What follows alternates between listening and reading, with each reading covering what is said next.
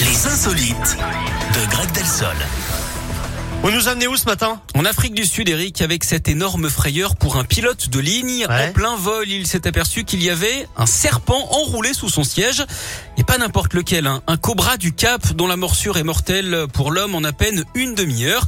Pour autant, il n'a pas perdu son sang-froid. Il a tranquillement informé ses passagers qu'il devait atterrir en urgence. La fameuse alerte Cobra.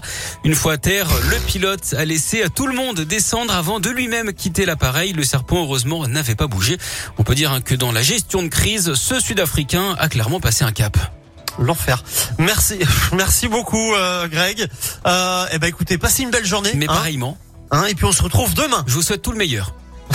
merci. Au revoir, Au Greg. revoir.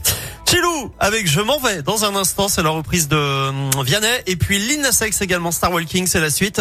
Mais avant tout,